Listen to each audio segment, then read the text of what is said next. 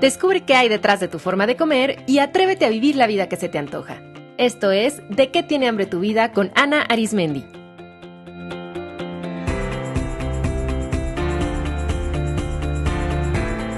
Este es el episodio número 20, Tu plato, tu espejo.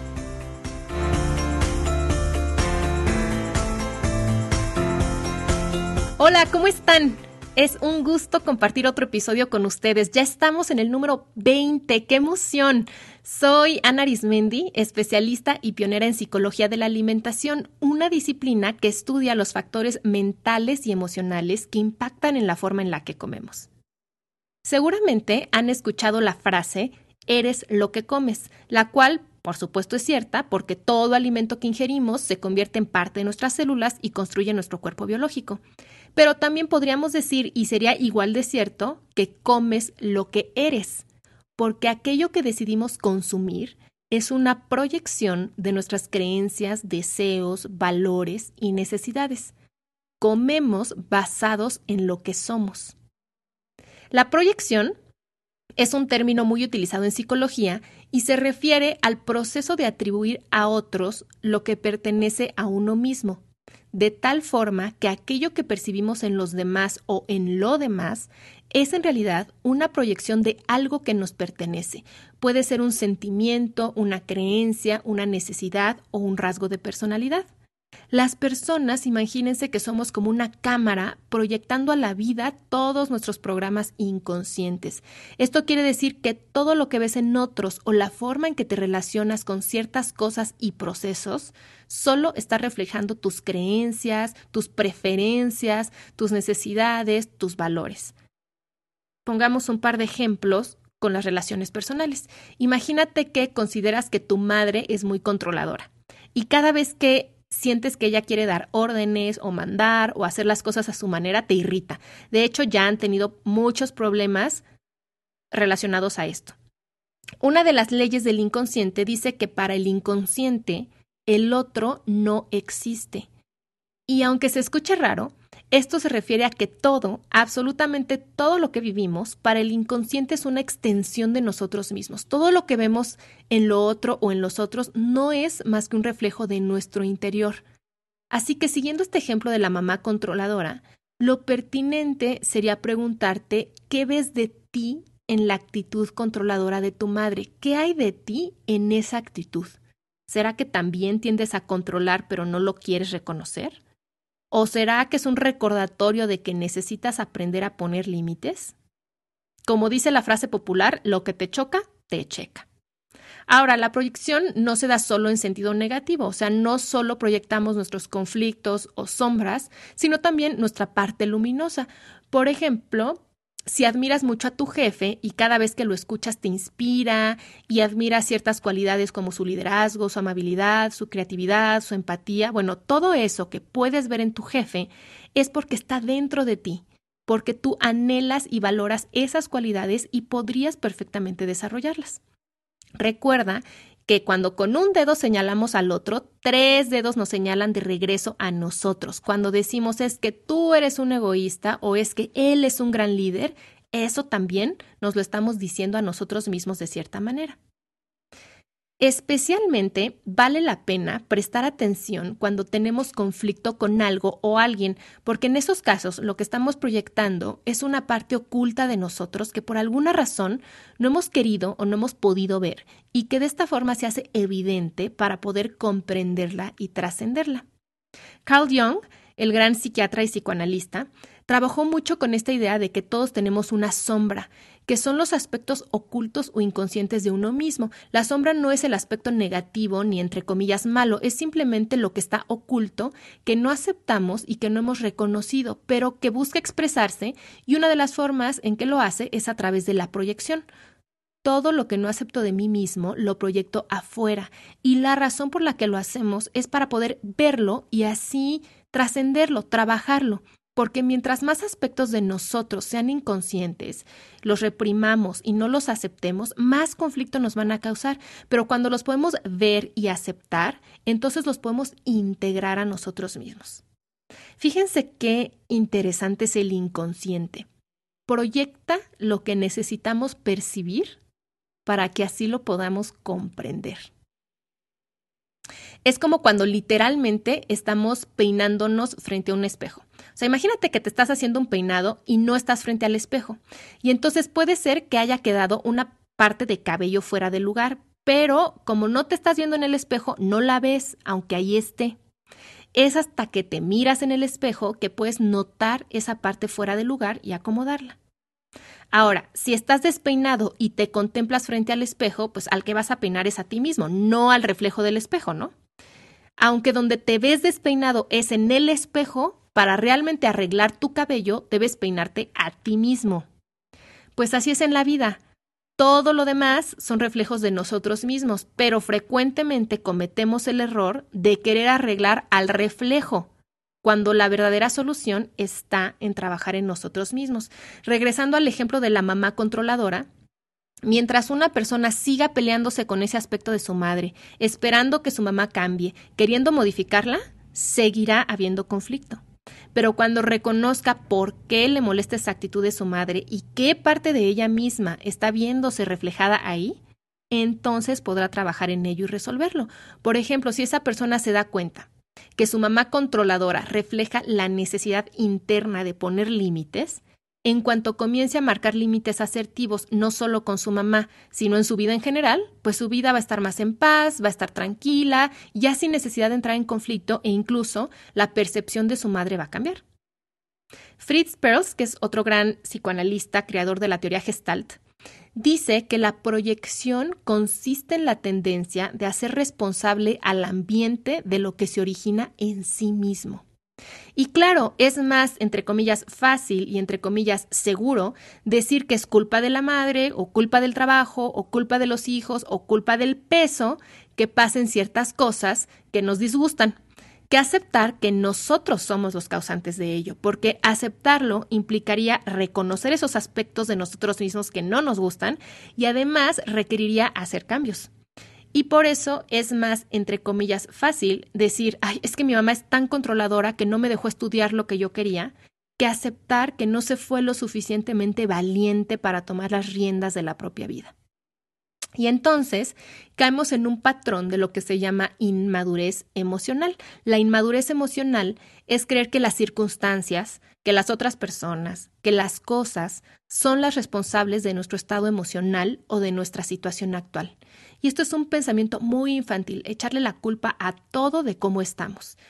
Pero si comprendemos que el exterior no es más que una proyección de mi interior y que todo lo que percibo está ahí para enseñarme un, un, aspecto mío que tengo que trabajar, entonces se da un gran cambio de paradigma y puedo desarrollar la madurez emocional, que consiste en darnos cuenta que nosotros somos responsables de nuestros pensamientos, de nuestras emociones y de nuestros resultados.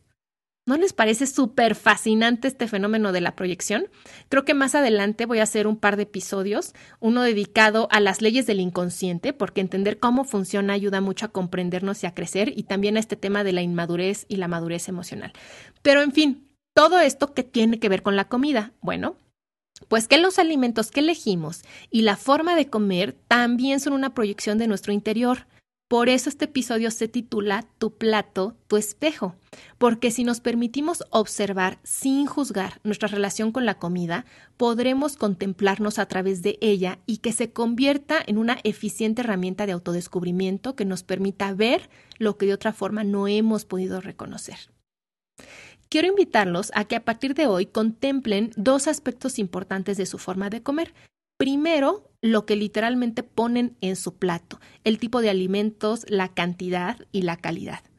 Y segundo, la forma en la que comen. Por ejemplo, si comen rápido o lento, si generalmente comen solos o acompañados, con calma o con urgencia, con atención o distraídos, en público o a escondidas, si tienden a controlar mucho lo que comen o si al contrario no prestan atención a la calidad de los alimentos, si hacen comidas en horarios fijos o si más bien van comiendo todo el día picando aquí y allá, si son muy estrictos o muy laxos, si les angustia pensar que comer o es algo natural. Y esto es solo por mencionar algunos patrones de conducta típicos. Observen y registren todas las conductas relacionadas con su forma de comer. Y a partir de eso, háganse las siguientes preguntas. La primera, ¿qué dice esto de mí?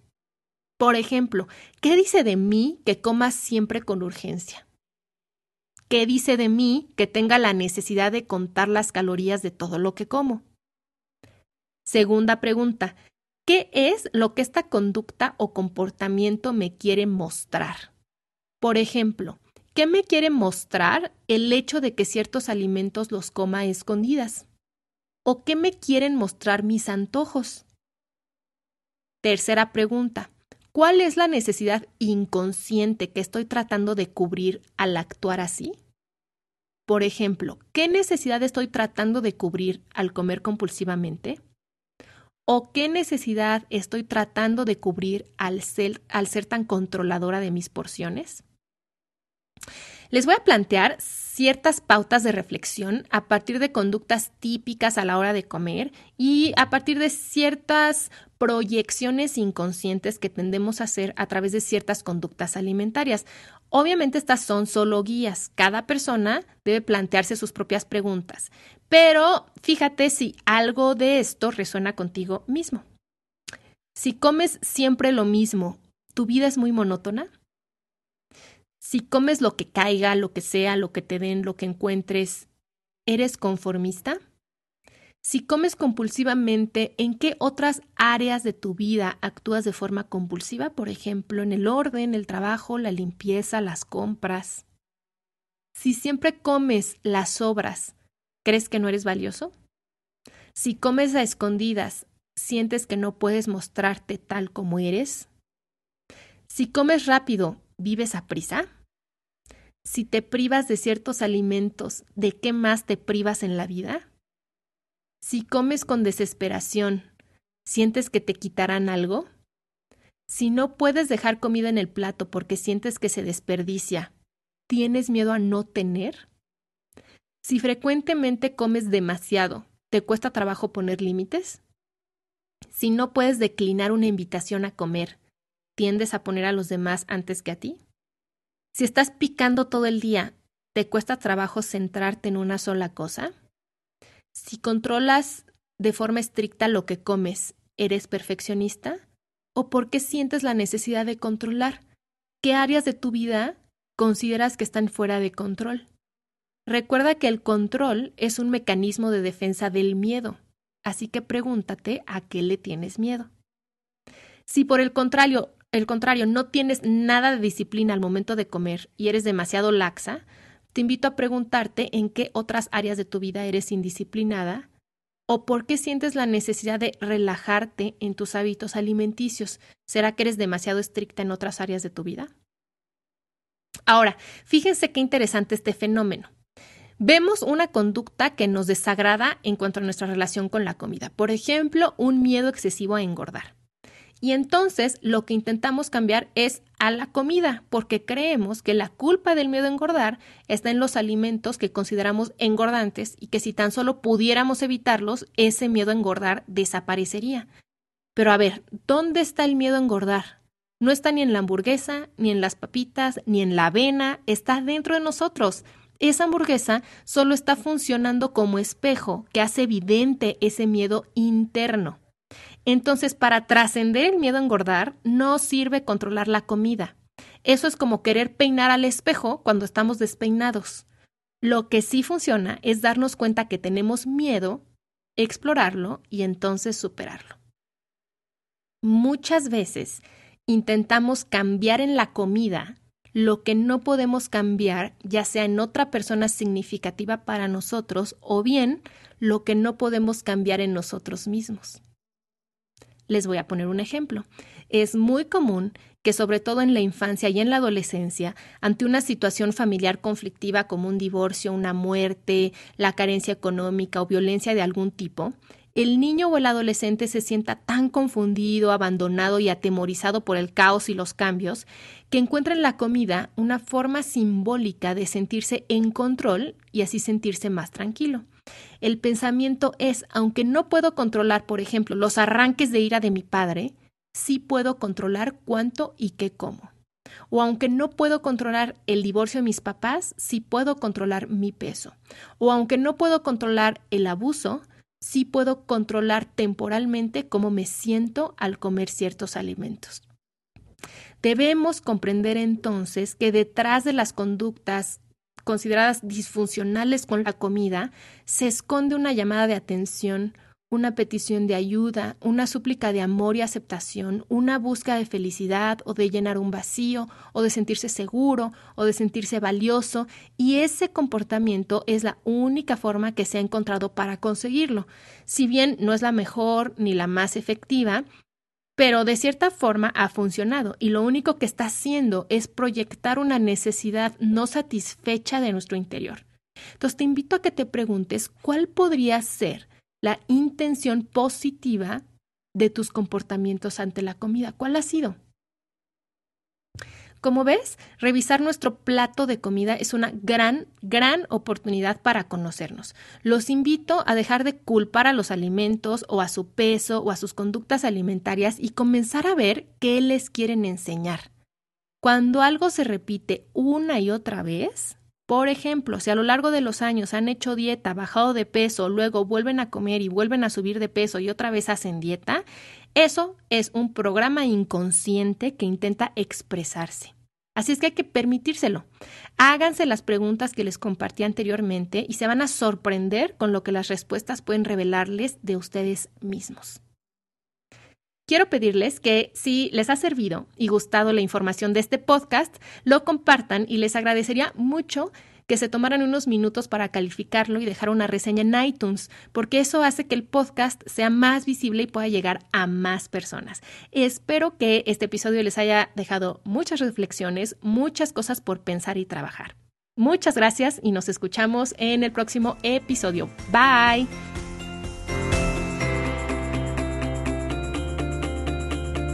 ¿Quieres transformar tu relación con la comida? Te invito a mi taller de qué tiene hambre tu vida, donde de forma innovadora y amorosa exploraremos y transformaremos no solo tu forma de comer, sino a ti misma. El taller tiene una duración de 8 semanas y se imparte en varias modalidades. 100% en línea, así que cualquier mujer de cualquier lugar del mundo lo puede tomar, o de forma presencial en la Ciudad de México, donde hay horarios matutinos, vespertinos o de fin de semana.